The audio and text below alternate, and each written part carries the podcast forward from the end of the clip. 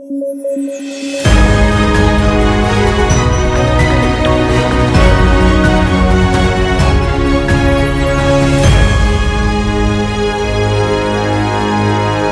¿qué tal? Esto es Debate a través de sudaca.pe. Yo soy Alexandra Ames y como siempre estamos aquí conversando y analizando las noticias más importantes del día junto a David Rivera y Paolo Benza. El día de hoy, 18 de marzo, si no me equivoco, si no me corrigen inmediatamente mis colegas, eh, tenemos varias noticias interesantes para comentar y a mí me gustaría empezar particularmente con Rafael López Aliaga, porque ha estado dando que hablar, eh, pero no necesariamente desde el punto de vista positivo, sino que el día de hoy nos hemos despertado también con un video publicado a través de Canal N respecto a una candidata de Pasco, que eh, simplemente ella vive en Lima, manifiesta sin ninguna vergüenza que no conoce Pasco, que no conoce su realidad, que ya va a ir y que en realidad ella la llamaron para, para formar parte de la lista, pero que que no, no, no tienen necesariamente ninguna formación política, ni, ni, se le notaba tampoco eh, alguna empatía con, con, el país o particularmente con, con, con, la región Pasco, ¿no? Lo cual a mí particularmente me generó muchísima indignación.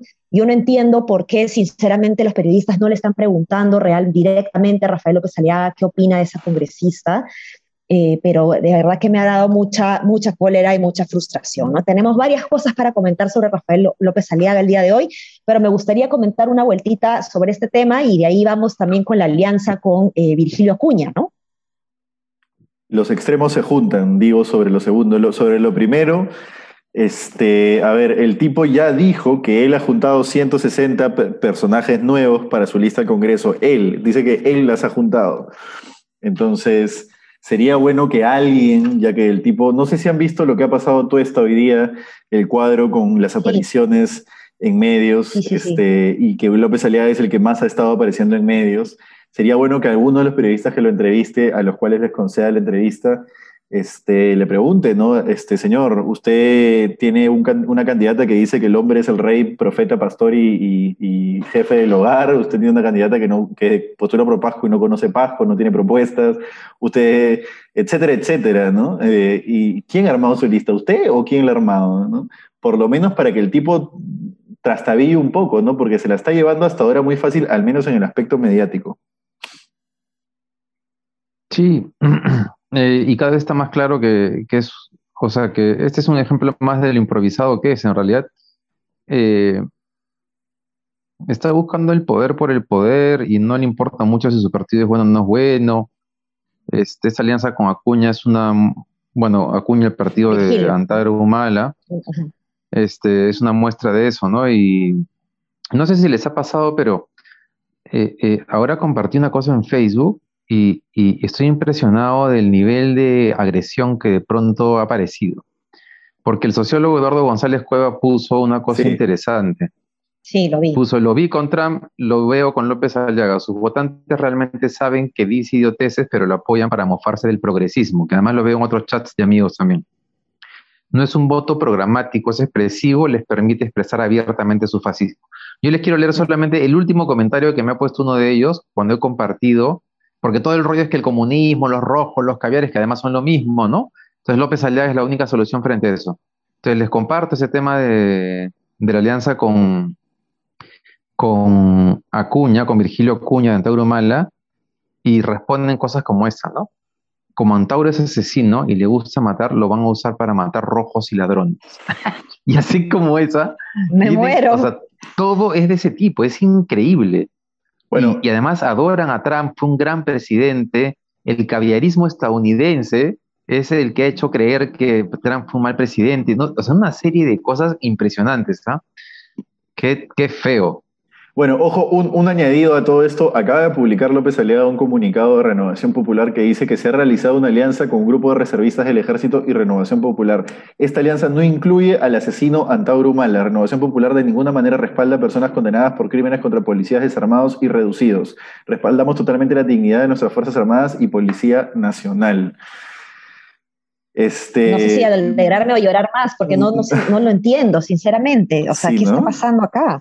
Mira, ahí, eh, hoy el, Eduardo González es, ¿no? El que ha puesto el tweet. Él ha dado, creo, en el clavo. O sea, creo que Él, ha, dicho exactamente lo que constituye el bastión de López Aliaga, que yo creo, yo creo que se traduce en lo siguiente, muchísima gente en el fondo de su ser es medio facha. Y no lo dice porque tiene que relacionarse con otras personas en el mundo y ser medio facho en la relación con otras personas te traba la relación, pero es medio facha. Y López Aliaga les permite abrazar esa identidad medio facha y decir, ah, mira, este tipo lo dice abiertamente, voy a votar por él, porque a través de él puedo abrazar mi ser medio facho. Creo que va un poco por ahí, ¿no? Mi ser odiar a los progres.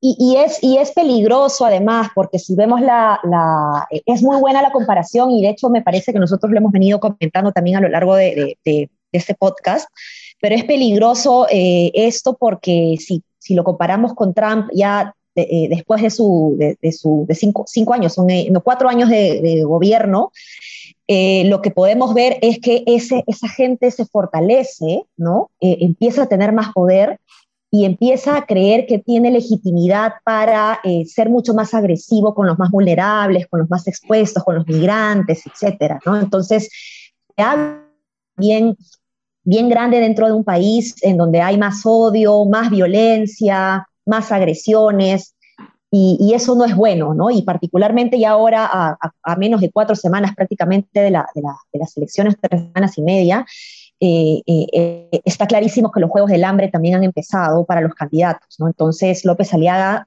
si bien piensa económicamente muy parecido que Fujimori, no tiene ningún problema de atacarla y decirle que es una corrupta, y Keiko Fujimori tampoco tiene ningún problema de atacarlo y decirle que es un rayadazo, ¿no? Eh, entonces, este, es peligroso. Sí, yo veo además, este, ah, o sea, con el Fujimorismo siempre, por lo menos es lo que me pasaba a mí, sí había una especie de, de mala leche contra el modelo, por el tema del modelo económico, ¿no? Pero no sé, siento que con López Aliaga se están exacerbando otro tipo de cosas, ¿no? Como tú dices, este, sí, sí, sí, mucho más fuertes. En fin. Ahora, este... un, aporte, un aporte académico. ¿ya? Una vez escribí sobre solidaridad cuando todavía no era renovación y encontré, bueno, el politólogo holandés experto en movimientos de extrema derecha, Cas Mute, hace una distinción entre ultraderecha y derecha radical. La ultraderecha rechaza la esencia misma de la democracia y preferiría que no exista, ya no sé, pues el, real fascismo, ¿no? En cambio, la derecha radical se inserta en la, contienda democrática, la contienda democrática, gana elecciones y busca eliminar el componente liberal de la democracia. Por ejemplo, los derechos de las minorías. ¿no? Eso es, creo, López Aliaga. ¿no? Eh, sí, sí, sí, sí, sí. Eso es bien peligroso, ¿no? Entonces hay ¿Dónde has visto eso, Pablo? Bueno, yo, yo lo tomé para un artículo que escribí cuando estaba en el comercio, pero lo ah, vi en una entrevista de la Deutsche Welle. Ahora se los, se los comparto. Ok, dale. Ya, buenazo. Sí, eh, así que creo que es importante que, ahora los electores empecemos a, a, ser más conscientes también de no solamente quién queremos poner en el sillón presidencial, sino a quién tenemos que eh, evitar que entre ¿no? al sillón presidencial. Complicado. Pero bueno, pasamos a otro tema que es el paro de transportistas. el día de hoy ha habido una conferencia de prensa en el MTC sobre el avance de las gestiones respecto a este tema y la verdad es que no hay ninguna luz de posibilidad de diálogo que llegue a una eh, concertación final que permita la salida eh, pacífica de este tema. De hecho, han manifestado el ministro del Interior, eh, José Liche, que han habido 14 detenidos y ha mencionado varias veces, y de ahí lo repitió también el ministro de Transportes y Comunicaciones, que se va a detener a aquellas personas que impidan el pase vehicular, que cometan ciertos actos de vandalismo, etcétera, ¿no? Entonces, em, la cosa no se ve, yo no veo una luz, digamos, al final del túnel eh, todavía, eh, la veo más complicada, eh, pero me ha llamado la atención además ver un par de tweets hoy día de Hernando de Soto, en donde hay una foto en donde está con algunos representantes de los gremios, no hay un solo gremio, ojo, eh, exactamente no sé quiénes son eh, eh, los, los, líderes que están sentados ahí, ni a quiénes específicamente o a cuántos representan, pero ya vemos a un Hernando de Soto un poco más activo políticamente que antes. Antes lo veía como un rollo más intelectual, ahora está, me parece, que tomando una postura de estrategia política un poco más activa. ¿Cómo ven ustedes el paro y cómo ven ustedes em, esta relación o, estas manifestaciones que está teniendo Hernando de Soto eh, con, el gremio, ¿no? O con los gremios de transportistas. Una, una chiqui, yo sí veo una luz al final del túnel y es una, nota que ha publicado Semana Económica y no la he visto en, otro lado, que es que el Ejecutivo reincorporará el diésel en el Fondo de Estabilización del Precio de los Combustibles, que como les comentaba el podcast de ayer fue sacado en abril del 2020 y bueno, Semana Económica anuncia que lo va a reincorporar. Creo que eso podría hacer que mengue el impacto de la subida del precio del diésel. Ahora, cuando yo tires un paro en marcha, ya no solamente necesitas eso para, para, frenarlo, ¿no? Pero sí vería al menos un resquicio de luz al final del túnel. Eso. Bueno, ojalá. Bueno, ahorita las imágenes en televisión han estado bien fuertes. Este, bueno, los representantes de los gremios dicen que, dicen que han pedido de que no haya violencia, que han estado dejando pasar también los camiones con balones de oxígeno que eh, durante el día, pero igual ahora en la carretera central ha habido un enfrentamiento, imagino que van a aumentar la cantidad de detenidos. Este, no sé, no, no, no tengo claro si es que hay una salida, solamente me ha llamado la atención el dato de que los transportistas estaban quejándose sobre esto hace dos meses. Eh, o sea, no es un tema reciente, lo que pasa es que nuevamente para variar no les han hecho caso, ¿no? Eh, y me estaba, le mandé una pregunta a Gustavo Guerra García y me decía, claro, que hay un problema con el precio, con el ISC, pero además que con el tema de la pandemia, el movimiento de carga nacional ha caído 30%. Entonces, que en verdad están golpeados, ¿no? O sea, está claro que hay que sacarlos de la carretera, creo yo, ahora, yo que me suelo poner a las medidas de fuerza, porque hay una emergencia que tiene que ver con la salud de las, de las personas, ¿no? Hay gente muriéndose, entonces requiere las carreteras funcionando para que eso no pase, pero es cierto que tienen un problema real, ¿no? Eh, un, problema económico y ojalá que, se pueda resolver. Eh, ojalá que Pablo tenga razón. Ojalá. Sí, pues ojalá por el, por el bien del país y por el bien de, del, sector de transportes también, evidentemente, ¿no? Creo que eh, hay que buscar diversas salidas eh, desde, el, desde el Estado con, con, los transportistas y no sé si pueden haber eh, diversos representantes, sí, pero sí me llama la atención que esté Hernando de Soto, insisto, sentado ahí en la negociación, ¿no? Ahora no sé. Bueno, sí, está mejor que esté con ellos a que esté con Chibolín, ¿no? Está bien. es, es, un, es, un, avance. Es un avance. Oye, un comentario cortito, un comentario cortito sobre Waldo Mendoza. Waldo Mendoza ha cuestionado uno de los reclamos de los transportistas que, que, que quieren la exoneración del ISC y dice que ya eh, se les devuelve el 53% del ISC, que es un beneficio único y que eso no pasa con ningún otro sector económico.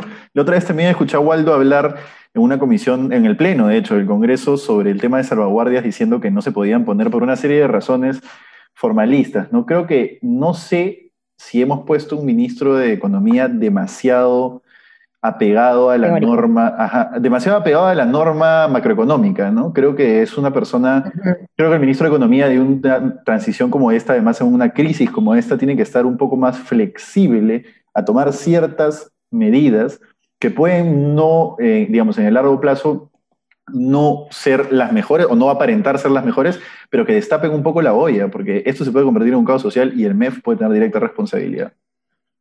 Sí, por supuesto, yo estoy de acuerdo contigo, pero ojo también, ah, y algo que está relacionado con lo que has dicho, que me dejó pensando es que ahora el, Ejecutivo lo que mencionó es que no van a devolver el 100%, ¿no? que ya hay este 53%, pero que van a presentar un proyecto de ley para que se devuelva el 80%.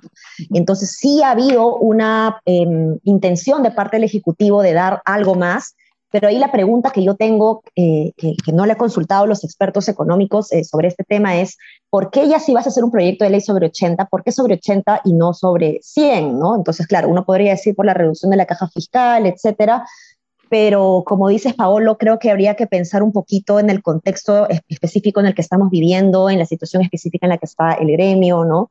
Entonces, eh, complicado ahí ese, ese tema. Pero bueno, no sé si quieren comentar algo más sobre este bloque, si no podemos pasar em, un poquito a hacer una transición entre bloque COVID y campaña política frente a algunos anuncios de algunos partidos políticos que han estado eh, eh, haciendo algunas propuestas. Em, no sé si han escuchado a Pedro Castillo que lo que dice es que va a expropiar las plantas de oxígeno, ¿no? que él pide o se exige expropiar las plantas de oxígeno y esto ha generado controversia en redes sociales, sobre todo algunos profesionales y defensores de la libertad económica pues han saltado y han dicho que esto es inconstitucional, ¿no? Enrique Gersi ha dicho que esto es inconstitucional. ¿Cómo lo ven ustedes? Miren, a ver, yo les digo, la verdad es que yo no creo que la solución pase necesariamente por expropiar las cosas, sino por devolverle la capacidad al Estado para que resuelva las cosas. O sea, si no pueden ni transar con la UNI para crear una planta de oxígeno, o sea, ¿qué, qué, qué van a lograr expropiando plantas de oxígeno? O sea, no, no, con la poca capacidad que tiene el Estado, ¿no? Entonces, eso es lo que a mí me, me descuadra de la gran facilidad con la que se puede proponer cosas como expropiar, sin entender de que lo que necesitamos es mejorar la, la, la, eficacia de, eh, y la calidad del servicio de, lo que se entrega desde el Estado. No sé cómo lo ven ustedes. David, tú que eres este expropiador.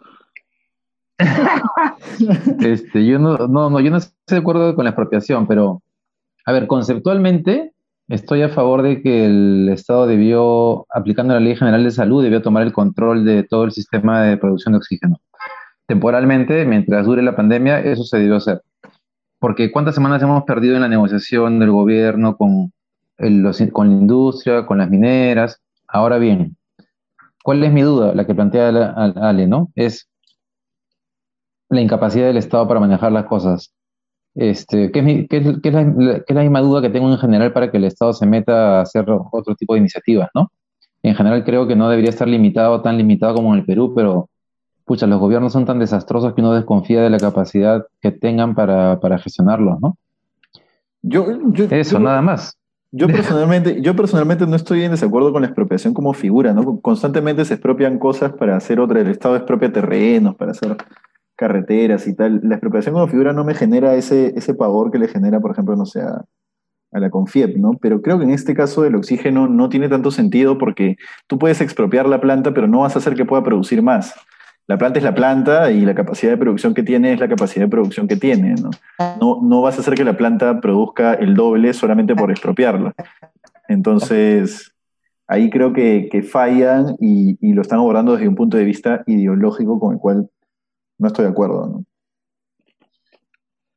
A ver, eh, también es cierto que hay una diferencia entre la primera ola y la, y la, segunda ola, ¿no? En la primera ola yo creo que sí quedó en evidencia que si el gobierno... Sí, sí, completamente de acuerdo. Hola, ¿me escuchan? Sí, te escuchamos. Sí, sí, sí. No, no, decía que hay una diferencia entre la primera y la segunda ola, ¿no? En la primera ola, donde no, no, no, no hubo forma de prever lo que iba a pasar. Es correcto, sí. Tal vez tenía mucho más sentido que el gobierno hubiese tomado eh, temporalmente el control de las, de las plantas productoras de oxígeno. Correcto. Eh, en la segunda ola, el problema lo ha contado bien Sudaca, es decir, ha sido pura inoperancia y creo yo que ha habido, de todas maneras, cochinada eh, en el, convenio con la UNI, que ha impedido que haya, este, que haya plantas de oxígeno operando en el, en el país. sí, ahora hablando, hablando de, de, estos temas, tenemos otro, otro tema también eh, relacionado con medidas que, llaman mucho la atención y es que eh, la Comisión de Economía ha aprobado hoy, día un dictamen de un proyecto de ley para devolver nuevamente eh, fondos de la AFP. Esta vez habrían dos tipos de salidas. Por un lado, alrededor de cuatro UITs, estamos hablando de 17.500 soles para aquellos que están dentro del sistema de pensiones, y eh, la capacidad de sacar hasta el 95.5% para aquellas personas que ya no están aportando al sistema de pensiones y que tienen cinco años sin aportar. Eh, la verdad que eh, me, me, cuesta entender un poquito las, las medidas de, del Congreso porque las veo muy, muy cortoplacistas. puedo, puedo entenderlas en un contexto del 2020, de una primera ola, pero en esta segunda ya no termino de, entenderla realmente, ¿no? Entonces, eh, la verdad que la noticia ha salido recién el día de hoy, no he analizado realmente cuáles son las propuestas que tienen ellos del análisis costo-beneficio, que seguramente es nula, como suelen hacer en los proyectos de ley, pero, pero habría, que, entender un poquito cuáles van a ser las consecuencias de esta situación, ¿no? Porque ya habíamos comentado también en este podcast de que mucha gente se está quedando sin fondo de pensiones y que, y que eh, la, gente pueda, que ya no tiene cinco años aportando, pueda sacar el 95.5%, implicaría pues que haya gente que se quede sin una pensión digna eh, al final de año.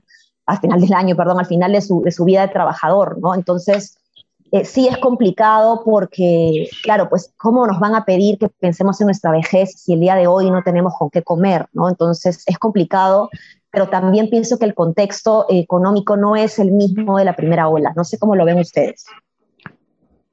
Ale, por lo que entiendo, por lo que has dicho, es quienes no hayan aportado en los últimos cinco años, ¿no? Son dos medidas. Eh, te las voy a leer para que em, esté clarísimo. La primera es hasta cuatro UITs de 17.600 soles para cualquier afiliado, excepto para los que apliquen al régimen especial de jubilación anticipada. Y la otra es hasta el 95.5% de todo el fondo para las personas mayores de 40 años que no presenten aportes en los últimos cinco años. Esa última medida me pone muy feliz. ¿No? Tú no aportas hace cinco años. Y, ya, y ya pasé los 40. Pero no, lo que sí, pues, no, pero la primera sí es un poco, es irresponsable, porque por lo menos debería estar el filtro de que si alguien está laborando y recibiendo su salario, entonces este, no tiene por qué retirar su FP, es, es, es, es absurdo. O sea, tendría que haber cierta ciertas condiciones básicas para que la gente pueda retirar su dinero, si no es populismo puro y duro, ¿no? Claro, ahí hay que separar nuevamente la política pública de la decisión personal. Personalmente, si a mí me dan la opción, yo probablemente también sacaría la FP, pero no significa que como política pública de una persona que tiene que ver un poco más allá para dar la política pública esté, esté bien, o sea, correcto, ¿no? O sea, una buena decisión. Oye, una cosita, una cosita antes de pasar al último tema. ¿Han visto esta encuesta del CELAC que pone a Verónica Mendoza en una posición expectante detrás de, de Forsyth y Lescano y que pone a López Aliaga muy atrás? Ha estado circulando durante todo el día y ahora Mauricio Sarabia, que es este experto en encuestas, la cuestiona bastante. Tiene un campo muy largo y además, eh, digamos, parece hecha por el resto de preguntas que hace como para validar que Verónica Mendoza está en posición expectante. Entonces, nada, para todos los que han estado rotando esta encuesta, ese era un comentario que quería agregar. Sí, sí, sí, Dale, dale, dale. No, no, solamente iba a decir que, que, no creo que la izquierda tenga plata para comprar una encuesta, pero de hecho son sus, aparentemente son, este, ella ha trabajado para, para el grupo, ¿no? Para ese grupo CELAC, así que parece que su inclinación política tiene. Claro. Sí, sí, sí. Yo he conversado con varios expertos también en levantamiento de encuestas y durante el día y mencionan justamente lo que has mencionado, este, Paolo, no solamente la, la, el, campo largo, sino también que no especifican necesariamente los, los puntos de las, de las ciudades donde se ha recogido la información, ¿no? Entonces, eh, complicados. Pero bueno, yo quería pasar un tema, eh, a una, un comentario eh, sobre el PPC, ¿no? Y que el día de hoy ha fallecido el líder fundador del PPC, Luis Bedoya Reyes. Es una noticia eh, lamentable, evidentemente, para sus familiares, para los militantes del PPC y yo creo, creería que también para el Perú.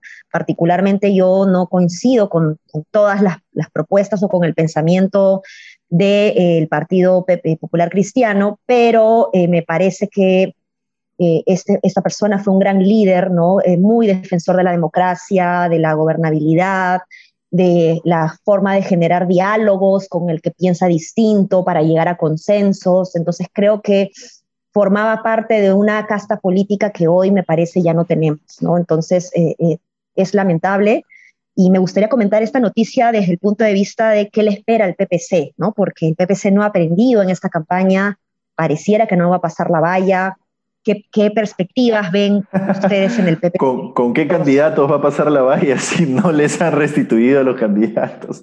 Hoy hicimos ese comentario en un grupo que tengo y alguien dijo algo similar. ¿Con qué candidatos va a pasar la valla? El Poder Judicial ordenó su restitución, pero parece que no los han querido restituir. Este, el PPC yo creo que es uno de los partidos como el APRA, ¿no? que está moribundo. Yo, a mí me sorprende Acción Popular que no muera y ya eso será para otro podcast, ¿no? Pero creo que el PPC está en línea con el APRA. El Acción Popular para mí es una sorpresa. Comparto todo lo que dijiste, Ale, sobre Bedoya Reyes, exactamente igual, porque yo tampoco me considero alguien alineado con su, con su pensamiento necesariamente. Pero, pucha, esto que comenta Paolo es, es tal vez sea, además de triste, es una muestra de, de la situación del Perú. No hemos pasado de Víctor Raúl Allá de la Torre a Alan García, Mauricio Mulder, y hemos pasado de Bedoya Reyes a, digamos, guardando las distancias con Mulder, Bengolea me parece un tipo honesto, pero la verdad es que cuando le escucho hablar en televisión, es una persona que sabe menos de lo que él cree que sabe. Es una, o sea, en verdad, es un, yo felizmente que no está bien en la, en la campaña electoral porque es igual de improvisado que el escano, solamente que en su estilo, ¿no? Mucho más formal, mucho más limeño, pero nada, mucha improvisación y seguramente lo que va a pasar es que van a desaparecer como partido, ¿no? Mm. Creo que para bien de ellos, además, ¿no? Este, pero... Y para bien de nosotros también. También. Bueno, pero no sé si ustedes han visto el spot de, la, de, la, de la, propaganda electoral, donde hablan del, del PPC y de, y de, y de Bengolea como candidato, y me parece malazo el comercial en donde dicen este, que ha sido burbujito, o sea, y es como que, o sea, ¿por qué, ¿por qué destacan eso? Es como, no es necesario, no entiendo, ¿no? ¿En serio han puesto eso? Sí, sí, sí, lo voy a buscar para, para pasárselo. Entonces me parece, claro, no lo, no lo anuncian en grande, pero inician diciendo él fue, no, no sé si dijo burbujito exactamente o que trabajó con Yola Polastre, etcétera, y que de ahí fue comentarista deportivo. O sea, como que habla de su bibliografía, pero empiezan por ahí me pareció como, ¿por qué rescatas eso? O sea, y encima como, como resaltando como que nadie lo conoce, ¿no? Y esta, y esta persona ha hecho esto, esta persona ha hecho esto, y, no, no, se ve a, él hablando de propuestas, ¿no? Entonces me llamó mucho la atención el enfoque que le estaban dando su campaña.